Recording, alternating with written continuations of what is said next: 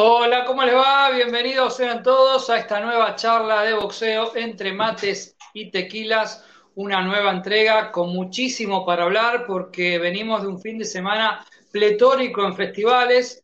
A muchos de nosotros no nos alcanzó un tiempo para ver todo, pero creo que lo más importante lo hemos visto y estamos listos para comentarlo. También haciendo un poco de futurología porque ganó Golovkin, una pelea dura en Japón y obviamente y automáticamente ya se piensa en Canelo Álvarez y en esa trilogía tan mentada que nunca se concretó y muchos esperan que se concrete.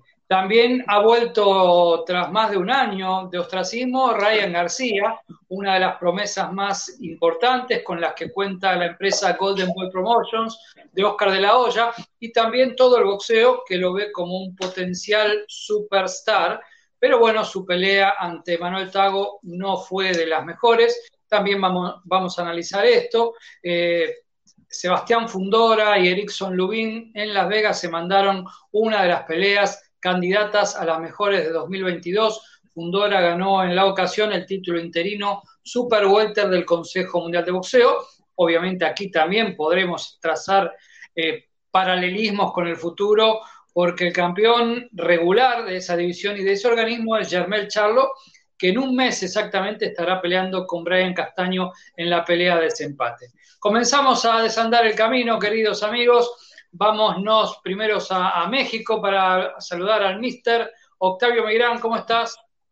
Muy bien, mi querido Marcelo, Carlitos, eh, Arnold, pues aquí con el gusto de siempre de estas charlas eh, de boxeo en estado puro que nos ha dado una gran satisfacción, hemos tenido buenos seguidores y pues seguimos con el, con el gusto de jalar para adelante. Eh, muchas gracias. Bueno, nos vamos también a otro sector del gran país mexicano. Allí está nuestro operador y nuestro colega, amigo, que viene ahora en reemplazo de Juan Obregón, que sigue con mucha chamba, como dicen allí. Eh, así que le damos un abrazo fraterno a la distancia a Arnold Salazar. ¿Qué tal, Arnold? Hola, Marcelo. Perdón, hola, Marcelo. Hola, Mister y Carlitos. Pues a desmenuzar la margarita, ¿verdad? A desmenuzar todo lo que fue el intenso fin de semana, que se esperan próximos fines iguales o, más intensos todavía. Gran actividad en abril y, y en mayo, mi querido Marcelo. Muy bien. Eh, Carlitos Ticera, acá en el Gran Buenos Aires, me imagino que no te alcanzaron los ojos y las pantallas para estar prendido en el fin de semana boxístico. Fue un fin de semana cargadísimo, hicimos multipantalla, estábamos, sí, no me alcanzaban, la verdad que no me alcanzaban las pantallas. Teníamos veladas locales también acá para, para sumar a todo lo que venía de afuera, así Sí, fue un fin de semana extra, extra cargado, que arrancó desde temprano para nosotros, madrugando para, ver la victoria de, Triple G. Claro, yo estuve en Rosario, en la provincia de Santa Fe, más precisamente en la ciudad de San Lorenzo. Ahí Junior Zárate, el argentino, le ganó a, a, un boxeador venezolano, Juan Farfán, dos títulos latinos de la AMB y el CMB.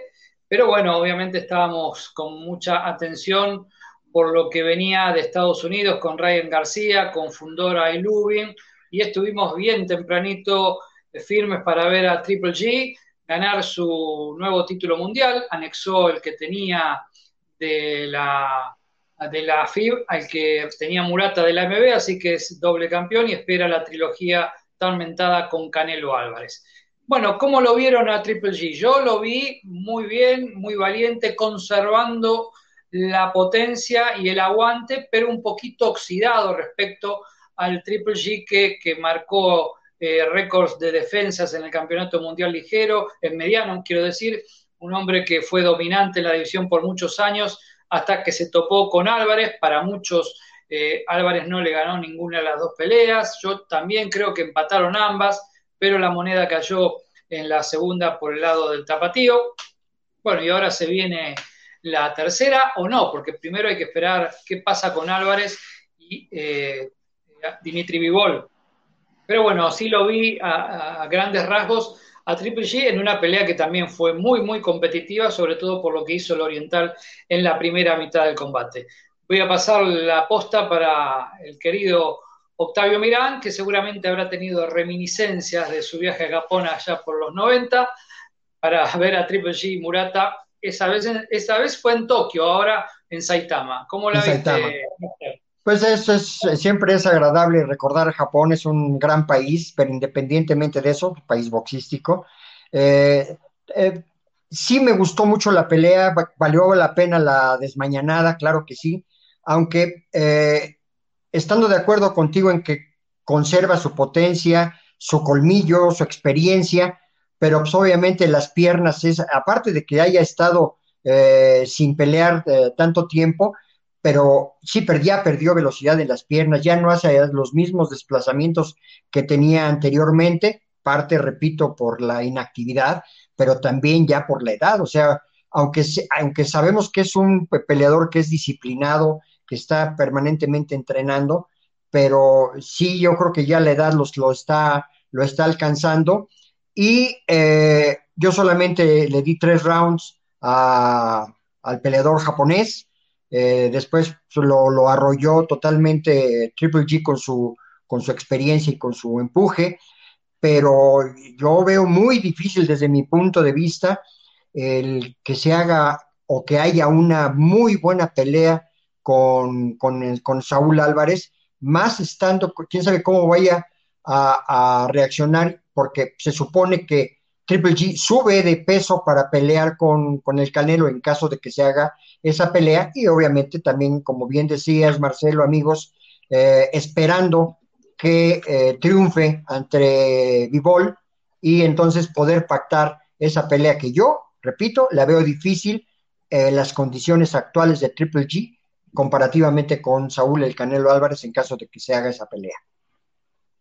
Sí, a mí me dijo un viejo maestro del periodismo que prácticamente inició mi carrera, un, sabiondo del boxeo que se llamaba Alfredo Berens, que de los grandes siempre hay que esperar algo más. Y Golovkin creo que está en esa categoría de grande del boxeo, por eso tenemos que jugar un par de fichas si se hace la trilogía. Sí, claro. Claro, claro que está, está, el calendario le ha pasado, uno vio sus peleas post Canelo Álvarez y aquella con Derevianchenko, que fue una batalla memorable, eh, también tuvo eh, muchas situaciones de permeabilidad, luego enfrentó a Ceremeta, a Steve Rose, que fueron rivales de ocasión, y Murata al principio lo complicó. Por eso, obviamente, uno cree que Canelo Álvarez tendrá todas las de ganar si se hace la tercera, mucho más si Golovkin sube todavía a, División Supermedio, lo que sería inédito en su campaña de, tantas peleas, ya tiene 44.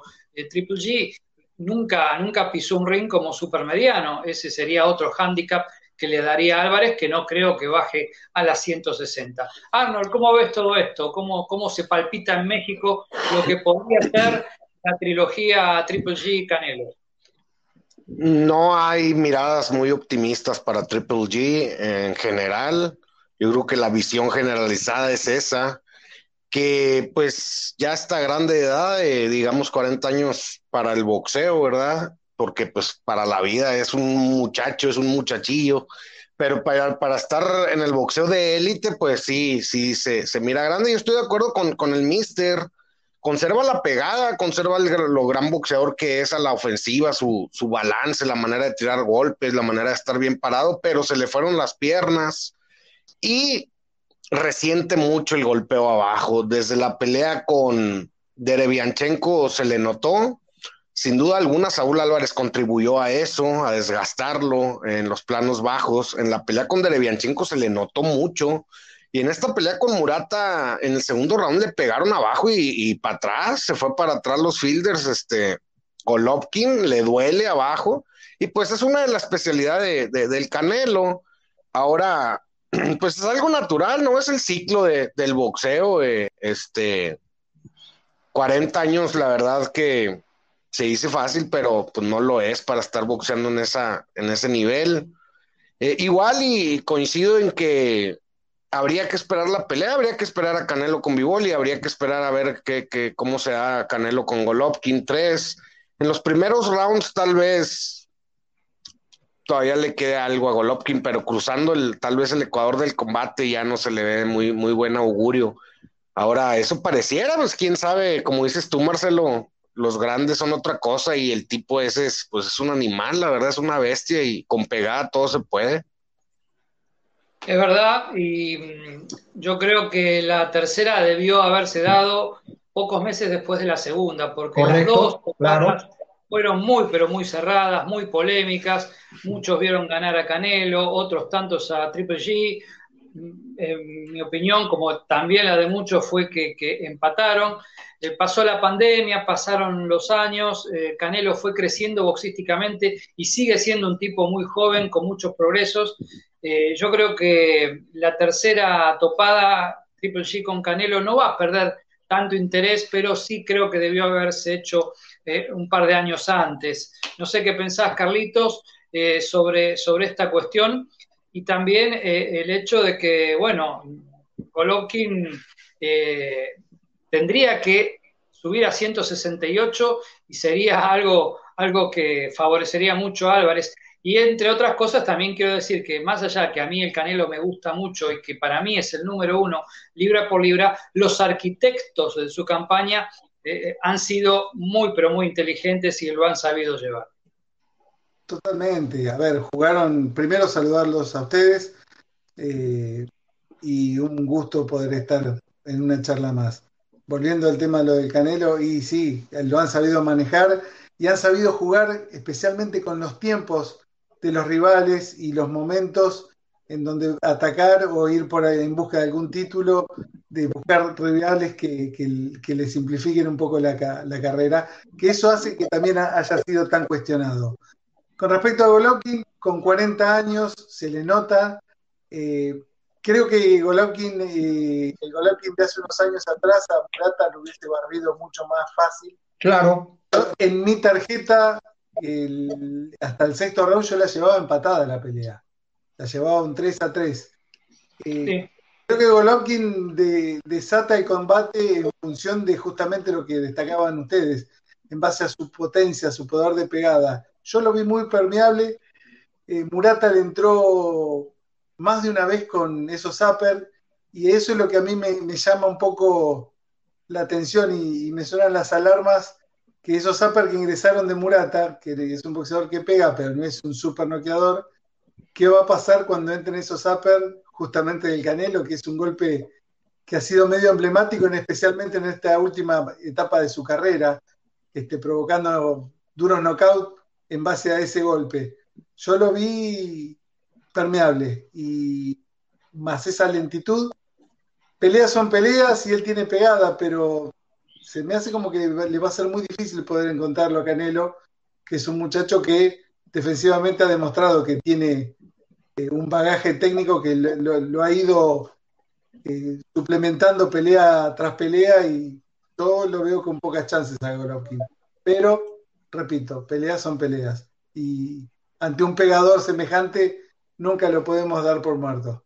Yo, yo opinaría un poquito también al respecto que la parte fundamental del triunfo de, Triple G ante Murata fue que él sí supo cambiar su esquina, eh, su plan de pelea, eh, al verse arrollado en los, eh, los, primeros rounds, porque él sí hizo cambios, lo que no hizo Murata. Murata fue el mismo peleador hasta que fue noqueado. y hasta el sexto round yo también lo tenía 57-57 empatada la pelea o sea, más o menos coincidía, coincidimos con, el mismo criterio.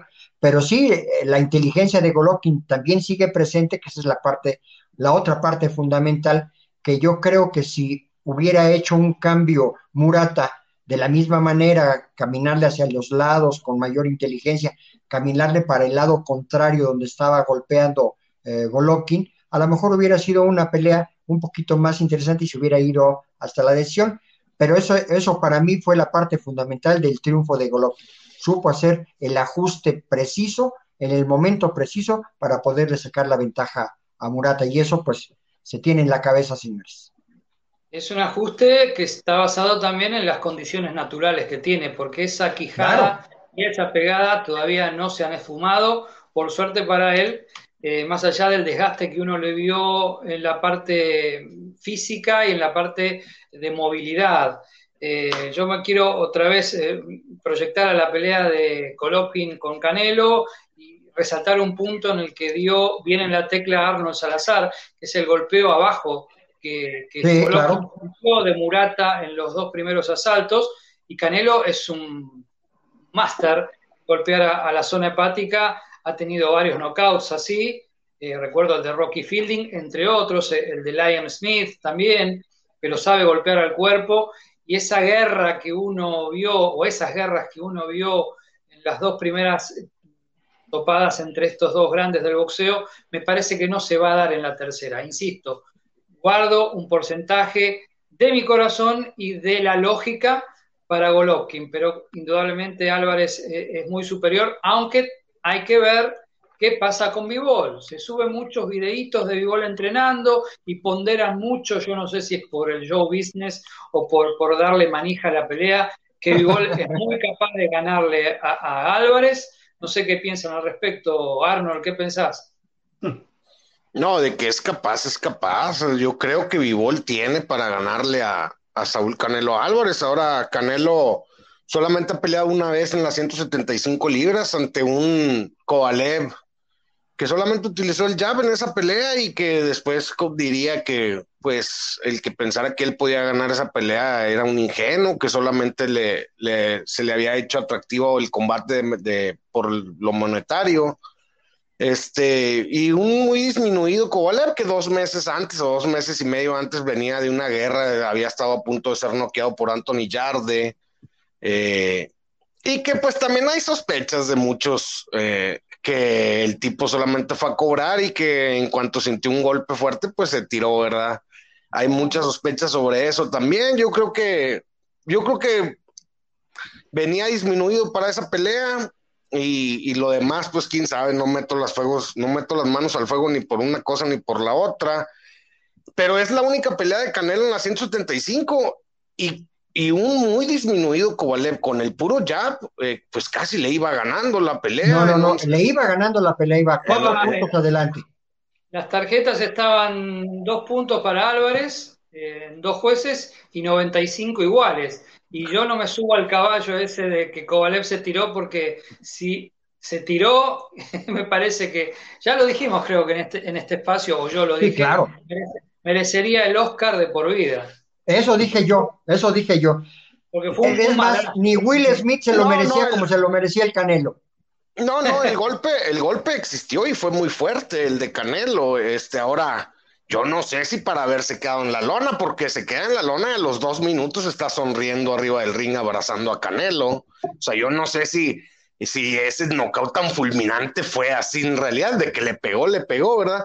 Pero bueno, eh, entonces esa, es, eh, con ese parámetro, de solamente esa pelea ante un tipo que es muy chico para las 175 libras, yo creo que Dimitri Vivol, eh, incluso para mí, tiene todo para ganarle. Tiene las herramientas exactas que le molestan a Canelo Álvarez, que es un, un jab como una lanceta, fuerte, rápido.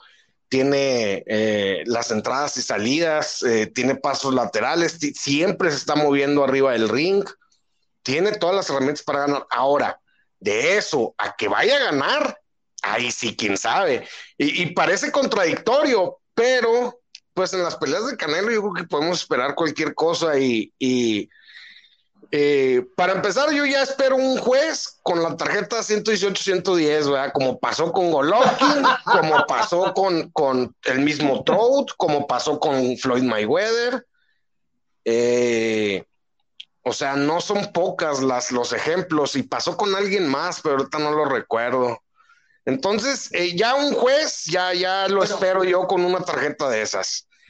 Creo que le, eh, hubo una tarjeta en la primera con Golovkin. Golovkin, sí. Sí, sí. Incluso, o sea, peleas de Canelo ha sido motivo de dos suspensiones de dos juezas, de, de CJ Rose en la de Mayweather y, la de Adelaida Beard en la, de, en la de Golovkin. Con Trout también hay una tarjeta muy holgada. Este, con Coto también hay una tarjeta, es Coto la otra pelea, con Coto también hay otra tarjeta muy holgada, que para mí ganó la pelea Canelo, pero hay una tarjeta también muy, muy abierta. Entonces, yo creo que Vivol tiene para ganar, ahora no creo que vaya a ganar, eh, yo creo que Canelo va a ganar eh, porque pues es el boxeador que más vende en estos tiempos, es la cara del boxeo, está bajo el cobijo del promotor de Vivol, que pareciera también una contradicción, pero así es, está bajo el cobijo del, del promotor de Vivol, que es socio de Canelo, y bajo el cobijo de toda la industria de Las Vegas, de los casinos, que ya lo tienen como favorito, entonces, pues parece que Vivol va al matadero, va, al matadero eh, con todo en contra y, y pues bueno, yo creo que va a ganar Canelo, pero pues ojalá que Vivol use todas sus herramientas para que veamos una interesante pelea. Sí, yo no, no, no tengo mucha fe a la victoria de Vivol, teniendo en cuenta que sus últimas seis presentaciones llegaron a la distancia. Hace tres años que noquea y su último knockout fue en el round 12. Y en la anteúltima pelea con Craig Richards en Manchester, dos tarjetas lo tuvieron arriba por uno y dos puntos respectivamente. La otra fue el, modo CJ Ross, 118-110. Eh, pero ganó, ganó B-Ball ahí nomás con un boxeador que no es ninguna maravilla como el británico Richards. Así que bueno, está todo preparado. Golovkin esperando. Ojalá que, todo esto pueda llevarse a cabo. Que sea buena pelea primero. Claro, claro el 7 de mayo y luego ya se hable de la trilogía. Igual, igual no, sé si coinciden conmigo, no pierde eh, eh, atracción. Ganas de verla hay. Ah, no, claro, siempre la habrá. Sí, sí, sí, indiscutiblemente. Pero ya no va a ser el mismo jalón que si se hubiera hecho, como bien decías, Marcelo, que se hubiera hecho unos meses después de la, de la segunda. Exactamente. Bueno, muchachos, peleó Ryan García. Yo quiero que desarrolle primero esta vez Carlitos y yo tiro el título para que ustedes lo puedan desarrollar. Ryan García, ¿bulto o realidad? A ver, hoy, ¿qué me... yo, decir, y hoy... Están fogoneando, una pelea con Tank Davis, que primero tiene que, que sacarse de encima su próximo compromiso, que no es nada fácil. Pero bueno, Ryan García, el que todos esperaban un knockout rápido ante el africano Tago, termina ganando una amplia decisión. ¿Qué opinan sobre este, este título, esta pregunta que uno se hace? ¿Es, ¿Es un blef o es un buen prospecto? Yo hoy lo veo totalmente estancado, hasta te diría retrocediendo. no lo veo un blef, pero lo veo más cercano a un blef que un buen prospecto. No le veo evolución eh, armaron todo como para que fuera un regreso eh, pasando espectacular, ganando por un knockout importante y se fue desdibujando con el correr de los rounds. Terminó una pelea sucia, sucia enredada, eh, frustrado, tratando de buscar un knockout que no llegó. El, rival, el, africano, tomó la bicicleta, trabó, corrió, trabó, corrió y él no tuvo, no tuvo recursos para poder este, definir. Así que eh, se quedó con sabor a muy poco, se fue totalmente disconforme y creo que la gente le pide que lo vaya a buscar al Tank Davis, pero me parece que no es momento, porque si lo va a buscar hoy, en el nivel que está, lo veo muy mal. Yo dije que Tank Davis tiene un compromiso por delante mm, que no va a ser fácil, pero no sé si no va a ser fácil porque Rory Romero no me parece que tenga el colmillo como para, para oponer la resistencia a Yerbonta, pero bueno, tiene el hambre y tiene, tiene, tiene personalidad eh, eh, el descendiente de cubano, aunque es, no sé, 31 favorito Tank Davis y también lo sería hoy por hoy si enfrenta a Ryan, García, que es un pleito que se puede fogoñar mucho más por redes sociales y debajo del ring que lo que pueda resultar arriba del mismo. No sé qué opina, Mister. Mira, yo como veo esa, esa pelea, hablando específicamente de Jarbonta, eh, en este momento, eh, de acuerdo con, con Carlitos, es que le pasaría por encima irremisiblemente. ¿Por qué? No, no se ve que, bueno, después de que fue derribado en su anterior pelea, se levantó y gana como le gana al inglés, pues todo el mundo esperaba que su regreso, aunque regresara después de mucho tiempo y con sus problemas mentales y todo ese rollo que, estuvo mucho en, redes sociales, etcétera, etcétera, pero, pero la demostración que, dio de pésimo boxeo, de no, no, de desesperarse, eh, queriendo noquear con un solo golpe al peleador africano que no lo lograba. Eh, la verdad, eh, estuvimos viendo la pelea, eh, inclusive la, tuvimos la oportunidad de, narrarla Arnold y el servidor, y pues cada, cada round era más desesperante el hecho de que, pues yo no digo que no hubiera querido noquear al africano, pero el africano efectivamente se subió a la bicicleta, pero le llegó todavía a dar algunos golpes de counter cuando se medio separaba, que afortunadamente no pegaba tan fuerte como hubo por ahí uno, no sé si en el cuarto, quinto round por sexto, que sí sí detuvo a Ryan García y se vio en predicamento, no de llegar a caer noqueado, pero, pero no tuvo la espectacularidad que todos queríamos ver en un prospecto que yo creo que en este momento nadie da eh, por lo pronto, a menos eh, quien, lo, quien lo defiende y lo promueve, que es eh, de la olla, es el único que va a creer en él y va a procurar levantarlo. Pero de allí a que lo haga y que en un corto plazo sea un peleador rentable a nivel de lo que quieren de hacer un, un eh, libra por libra de los mejores, no lo veo, no lo veo cercano. No, no, no está en esa posición Ryan García en este momento.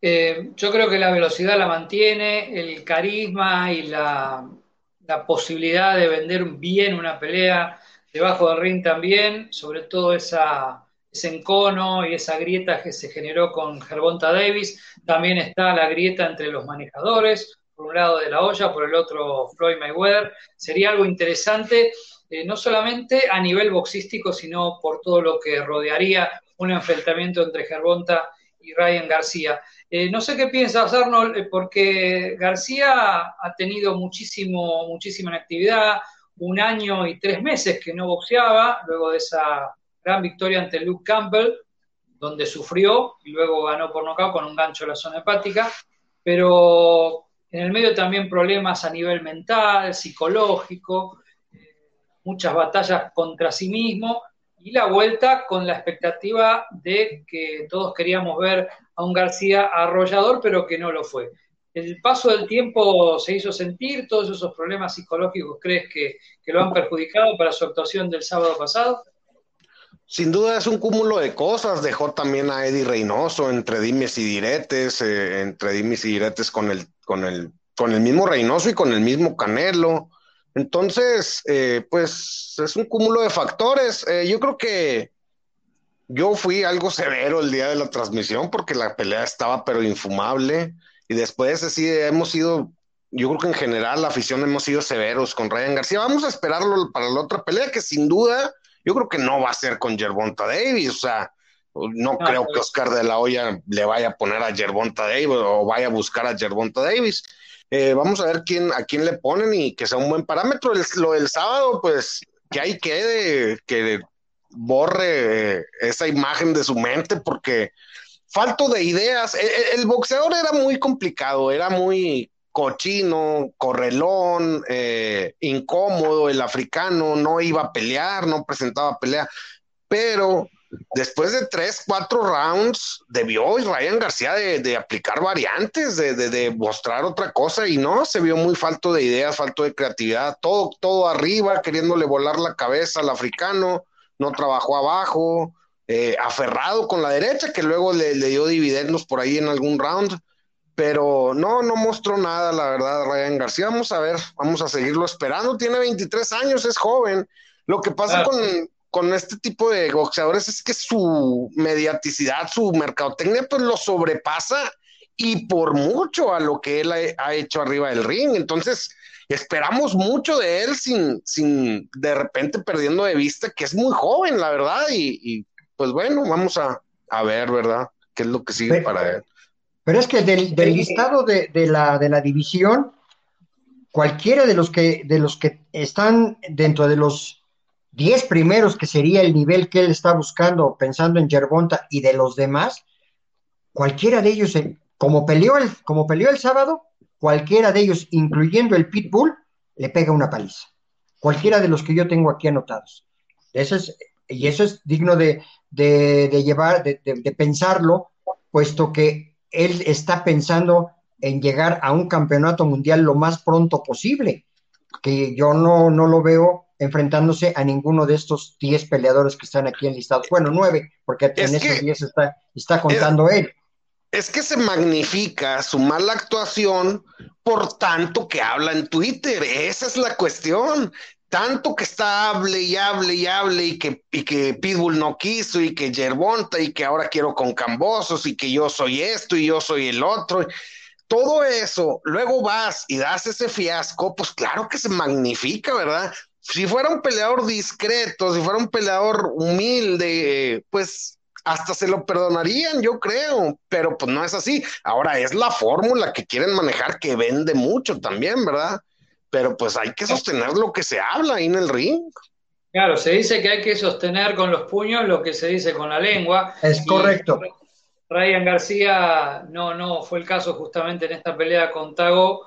Eh, yo leí que De La Hoya ya comienza a fogonear el enfrentamiento con Gervonta, diciendo que sería una de las peleas más lucrativas de los últimos años y tal vez de la historia, pero no creo, no sería prudente en cuanto a mi opinión que lo pongan ya con Gervonta si es que eh, Tank le gana a, a Rolly Romero como muchos esperan parece que habría que esperar un tiempito y, ver qué pasa. Así sería una pelea monstruosamente promovida y con, muchísima, muchísimo morbo para ver por todo lo que se dice y lo que se dirán de aquí a que se concrete el evento. Pero me parece que no sería prudente hoy por hoy un tank contra Ryan.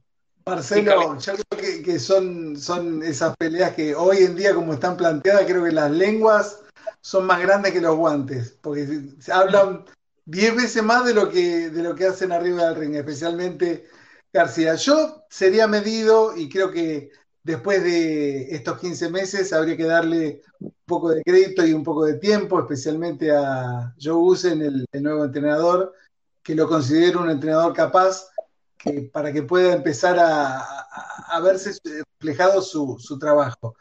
Habría que verlo en una segunda pelea con un rival de un poco más de fuste, un poco más de elevar un poco más la vara, pero convengamos que estamos todos de acuerdo que no está hoy en día como para salir al ruedo en frente de, del Tank Davis. Así que será cuestión de ver a ver eh, en su próxima pelea, a ver si vemos, empezamos a ver una evolución. Hoy, por lo que vimos, yo sentí un retroceso en función a lo que hizo cuando estaba bajo la tutela de Edgar Reynoso.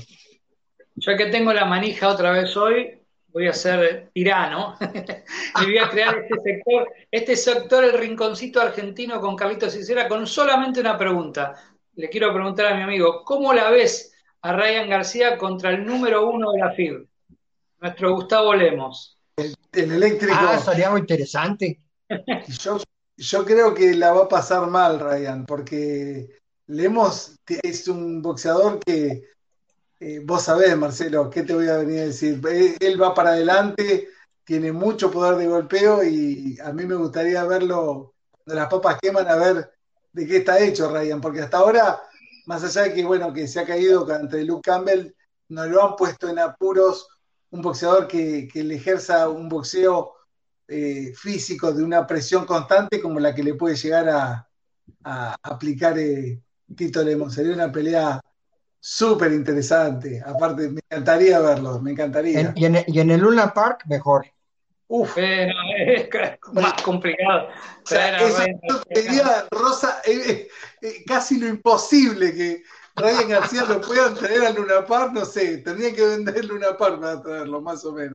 Sí, más o menos. Igual yo creo y opino sobre este ítem que si Lemos le aguanta a García los primeros rounds, sobre todo la velocidad centellante de los golpes, eh, en una segunda mitad de la pelea hipotética eh, lo pasa por encima.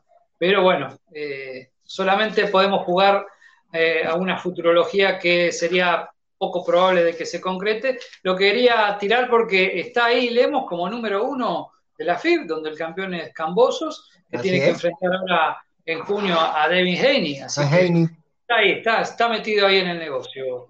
Muchachos, seguimos con lo que pasó el fin de semana y creo que la candidata a FOTI, Fight of the Year, está sobre la mesa y lo que pasó en el Virgin Hotels de Las Vegas entre Sebastián Fundora y Erickson Lubin eh, va a estar recordado por mucho tiempo. Qué peleón, qué capacidad de aguante la de los dos, cuánta valentía, cuánto cambio de golpe, cuánto dramatismo, sangre, hinchazón, eh, todo tuvo esta pelea que Fundora, la torre infernal de Metro 97, gana consagrándose campeón super welter del Consejo Mundial de Boxeo a nivel interino.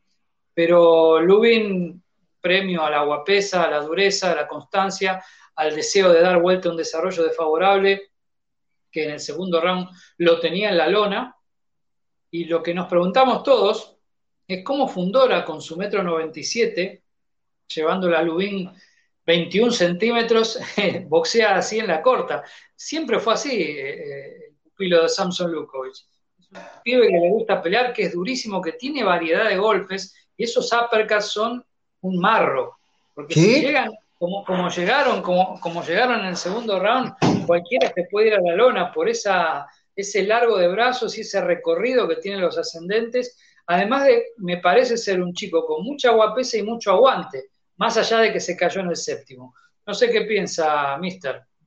Fue un peleón, la verdad. Eh, como lo habíamos comentado en un principio, vimos un pedazo, después eh, yo ya vi la, repetición al día siguiente, la, pasaron, la vi completa, y fue un peleón, la verdad, mucha valentía por parte de los, de los dos peleadores, el aguante fue de, ambos, de, de Lubín sobre todo, fue, fue espectacular, más aún lo impresionante que tenía ya su, su rostro con esa bola entre los, entre los ojos, que aparentemente era una fractura eh, del tabique nasal, muy macerado, pero muy valiente, o sea, eh, muy guapo para echarse para adelante, aguantarle los, los uppercuts a, a, Fundora, y después esa, esa, ese derroche de valentía que hace en el, en el round que derriba a Fundora, que no, no daba crédito Fundora cómo había caído, estaba sorprendido, golpeando la lona, como diciendo, ¿cómo es posible que me haya derribado?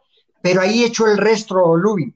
Ahí se acabó porque ya en el round siguiente Fundora le pasó por encima y en el, en el, en el último, ya porque ya no lo dejaron salir, ya, ya no traía nada. Recibió muchísimo, muchísimo castigo.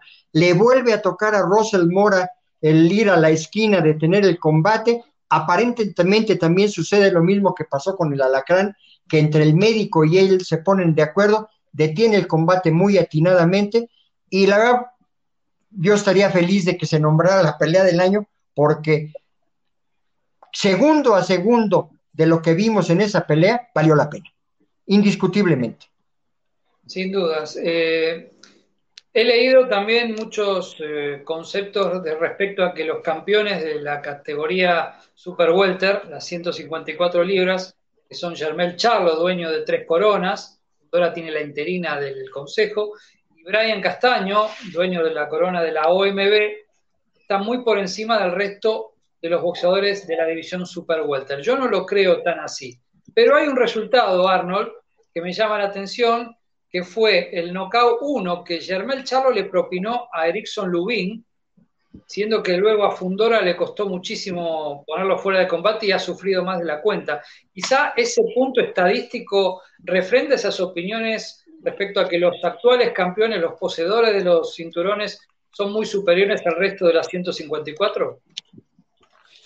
Eh, pues yo creo que por algo son los, son los dos campeones, ¿verdad? Pero muy así, a decir muy, muy superior al resto, no, no, tampoco coincido. Eh, lo noqueó Germel Charlo en el 2017 a Blubin, pero no quiero decir circunstancial, pero es de esas peleas que lo agarraron en el primer round y, con un golpazo y adiós, ¿verdad? Le pasó a, a Berchelt antes de ser campeón del mundo, le, ha pasado a varios boxeadores que luego han vuelto.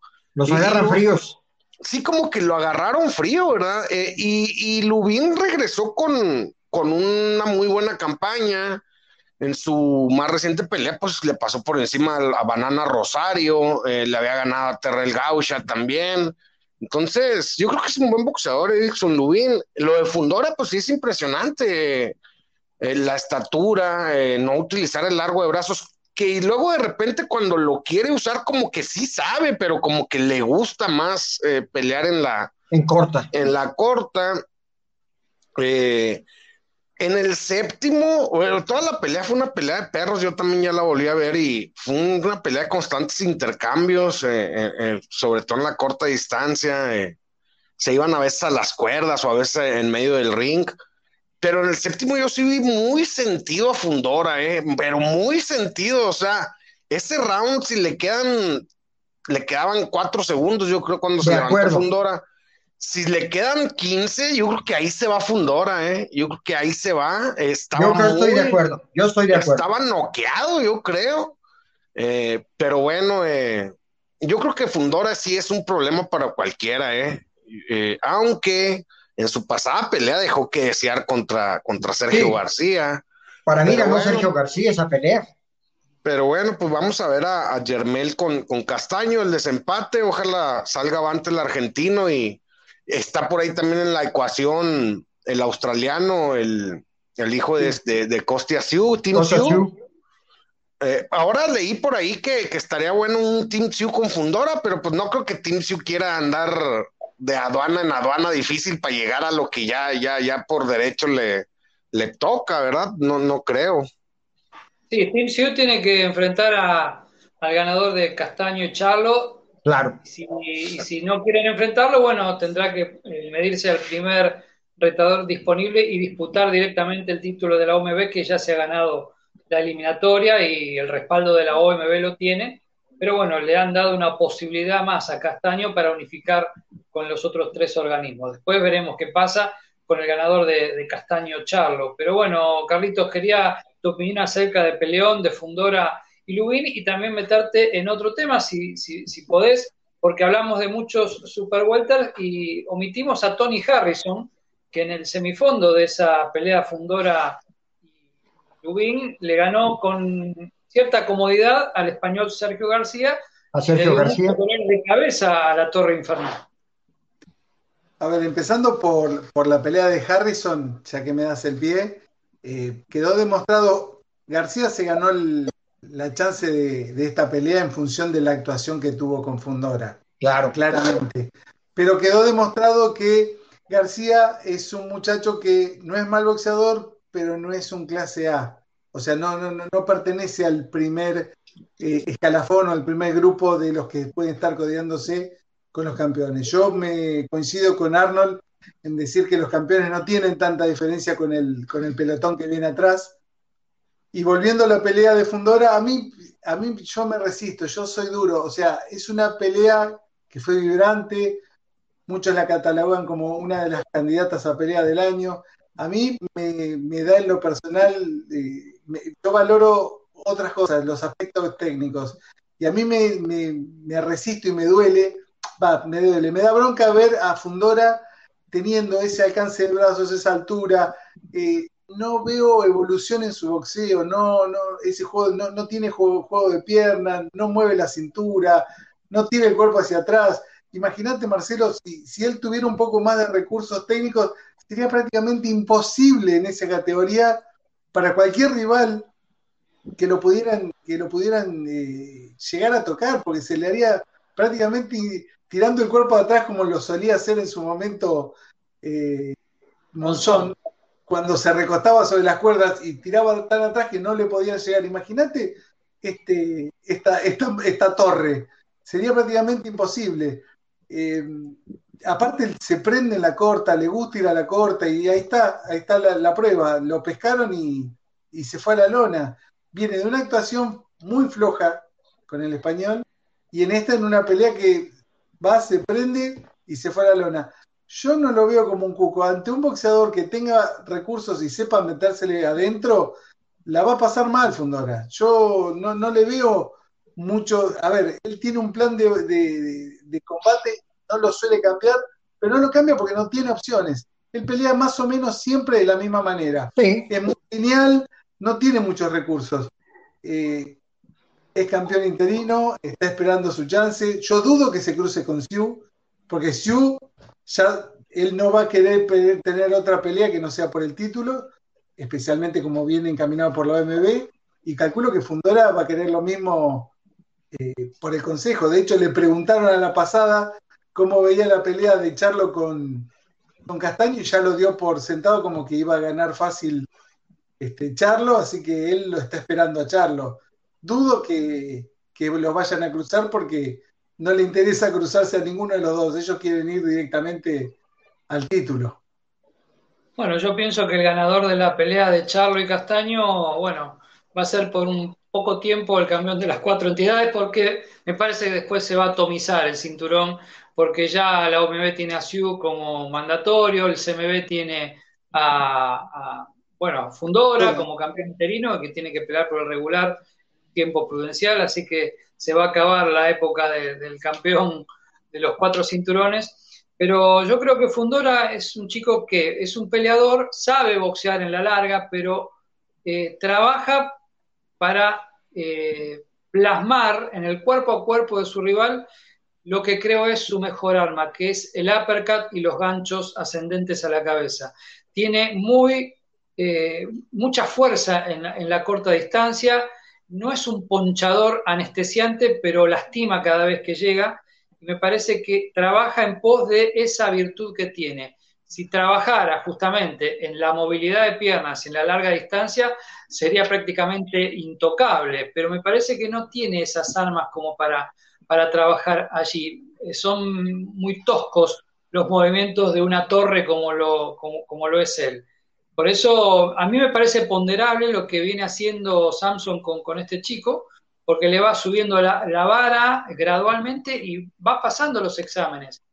Para mí con García ganó con claridad, hubo un debate acá en esta mesa virtual y también lo tuve en redes, pero no fue una buena actuación, estamos totalmente de acuerdo. Pero aquí eh, ha tenido el sabor de lo consagratorio por todos los matices que tuvo la pelea y por las situaciones cambiantes que hubo en ese combate. Obviamente está un escalón, en mi opinión, por debajo de Charlo y de Castaño, aunque también es muy joven y con mucha ansia de progresar. Es un boxeador eh, eh, potencialmente peligroso para cualquiera, inclusive si algún día se, decide a dar el salto a la 160, porque tendrá más tiempo de trabajo y, mucho más físico como para, para llenar con, libras y con kilos. sí, no, es que sí, tiene, como dice Carlos, sí tiene, sí tiene no, no pocos defectos, es cierto, pero eh, por decir, Germel Charlo, a mí me, causa muchas dudas eh, su, corazón, eh, su, su coraje, eh, es muy apático para tirar golpes, tira poquitos golpes, el otro, el Fundora tira un montonal de golpes, o sea, ahí se compensa una cosa con otra, por eso no veo muy superior a, Charlo o a Castaño, que Castaño sí tira muchos golpes, pero no, no, no tiene la pegada eh, como Charlo, tal vez como Fundora. Entonces ahí se va compensando una cosa con otra, ¿verdad? Eh, eh, digo, todos tienen sus virtudes y sus defectos en esa categoría y casi, casi que cualquiera pudiera perder con otro. Ahora, en combates ya programados, ya plasmados, pues sí, el ganador de, de Germel, Charlo y Castaño sería el favorito contra Fundora, sin lugar a dudas. Tal vez no por mucho, pero sí sería, llegaría como como un ligero favorito, a mi entender. Ahora con Tim Siu, quién sabe, se fue a la lona Tim Siu con Gausha en su más reciente pelea, pero luego se levantó. Sorpresivamente. pero luego se levantó y le puso una golpiza, ¿eh? A, a Gausha. Sí, sí, sí, es peligroso el australiano. Eh, es una categoría linda. Eh, cuando se decida el desempate del 14 de mayo, ahí veremos qué caminos se vayan a cruzar y cualquiera que se cruce me parece que es un, una topada muy interesante. Y ya como para ir cerrando, ¿qué les parece si hablamos de, lo que viene? Porque en unos días en el estadio de Arlington, en Texas, eh, vuelve Errol Spence en una pelea muy competitiva en lo que a mí respecta, frente al cubano Jordani Sugas. Es favorito Spence Jr., pero Ugas es un boxeador con mucho colmillo, con, con muchas armas y con picardía, como para oponer la resistencia a un Spence que sigue luchando por el pomposo libra por libra, el número uno. En una cartelera plagada de buenos combates como creo que nunca se ha dado en este 2022. ¿Qué opinan, Carlitos? Una, cartelera extensa y, con grandes combates. Entre toda la cantidad que aparece, lo vamos a ver al, Pitbull Cruz peleando con Shirioki Gamboa, que está en, plan de, ya en este ocaso de su carrera, en plan de probador. Así que veremos a ver el, Pitbull si tiene una actuación destacada. Creo que lo va a lograr. Pero más allá de eso, me quiero centrar en, la pelea de, de Errol Spence.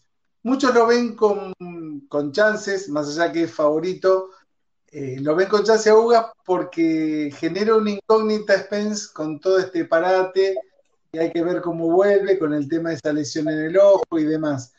Yo, a mí Ugas es un boxeador muy técnico de la escuela cubana, la cual ya es un tema que lo hemos también tocado acá, el tema de la escuela cubana. Creo que Errol Spence estando en un nivel medio a como lo que él está, tendría que ser superior a lo que puede ofrecer Ugas. Pero bueno, creo que crecen las chances de, este, del cubano, en función de la incógnita de cómo puede estar regresando Errol Spence después de, no te sabría decir exacto el tiempo de inactividad que tiene, pero creo que supera largamente el año. Sí, sí, él enfrentó a Dani García el, en diciembre de 2020. Así que ya lleva un año y cuatro meses de inactividad y antes traía eh, la inactividad de, posterior a la victoria ante John Porter, luego del tremendo accidente de auto que milagrosamente no se quebró un solo hueso y salió vivo. Eh, ese, ese, es un punto a favor de Ugas, porque me parece que podría aprovechar ese, esa oxidación en el boxeo de, de Spence, que es un muchacho con mucho talento y fortaleza, y creo que es 60, 40, 65, 35 favorito eh, el estadounidense. Arnold, ¿qué pensás? Sí, prácticamente estoy de acuerdo con, los conceptos eh, de Carlitos y, tuyos, Marcelo. Eh, en condiciones normales, digamos, pues Errol Spence tendría que ser favorito, a pesar de que ya no era, era desfavorecido en las apuestas Gas con, con Paquea, con un paqueado de más de 40 años, 42 años, si no me equivoco. Eh, y dio la sorpresa por ahí Ugas en, en, la pasada pelea, pero equilibra un poco la pelea los, las incógnitas de, de Errol Spence, la, el desprendimiento de retina. Yo no lo vi tan bien y digo que era hasta natural después de Porter que sufrió el, el accidente en octubre, lo sufrió con, en octubre del 19, volvió como 15 meses después con García y con García.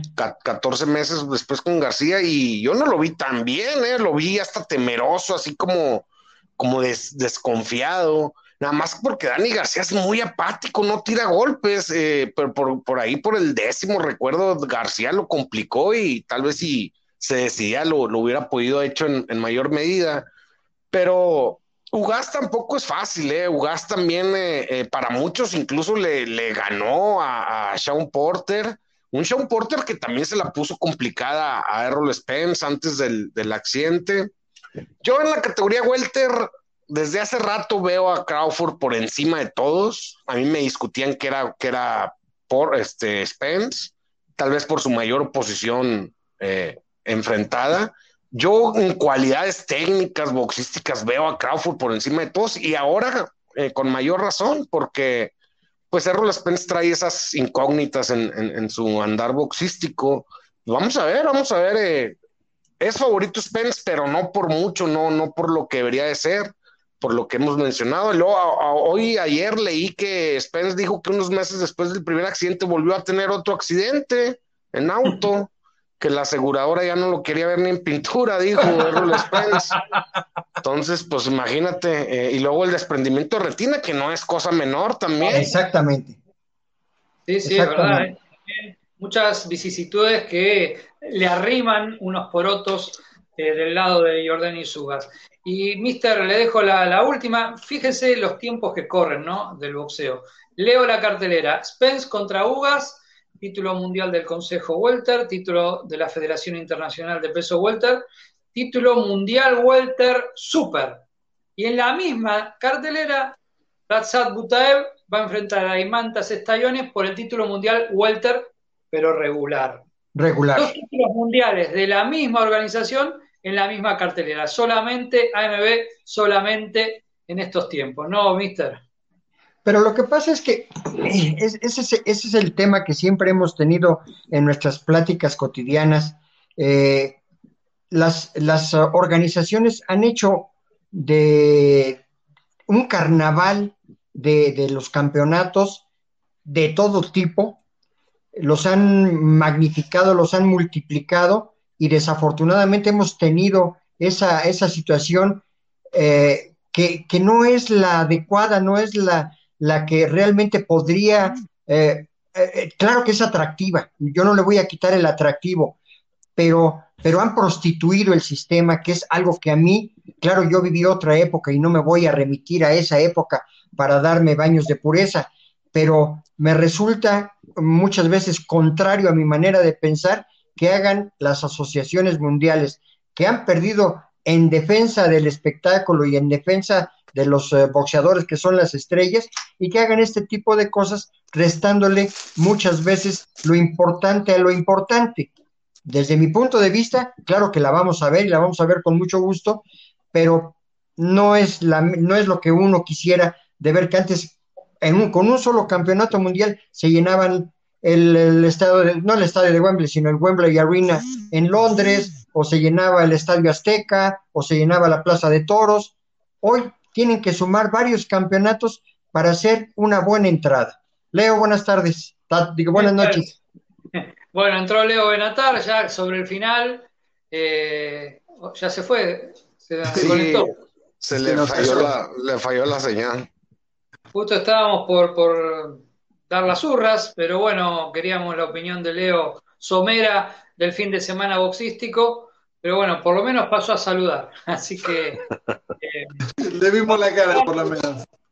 Sí, sí, tendremos en un par de semanas otra charla de Mati Tequila, va a haber muchísimo boxeo en mayo, así que, y en abril, por supuesto, así que estén atentos porque tendremos mucho para comentar. Los que no puedan verla en vivo, hagan como yo, vean resúmenes. A veces no le alcanza el tiempo a uno para ver todo. A mí me quedó colgado lo de Micaela Meyer, por eso no lo tiré en el tapete, pero le ganó a, Ham y retuvo su título. Así que, bueno, los vamos despidiendo, muchachos. Eh, Arnold, gracias por, por estar. Ya tenés un compromiso, así que te despedimos rápidamente. Un abrazo. Un abrazo para todos, muchísimas gracias y hasta la próxima. Carlitos, será la nueva charla entre mates y tequila. Estaremos dentro de poco haciendo una nueva charla. Los saludo a todos y, buena, buena semana para todos. Y a Octavio, mi cariño y admiración de siempre. Un abrazo, amigo. Igual para, de mí para ustedes, como siempre, disfrutando estos, estos momentos que para mí me llenan de satisfacción y de orgullo y esperando la siguiente. Muchas gracias y hasta la próxima. Hasta la próxima con otra charla entre mates y tequila.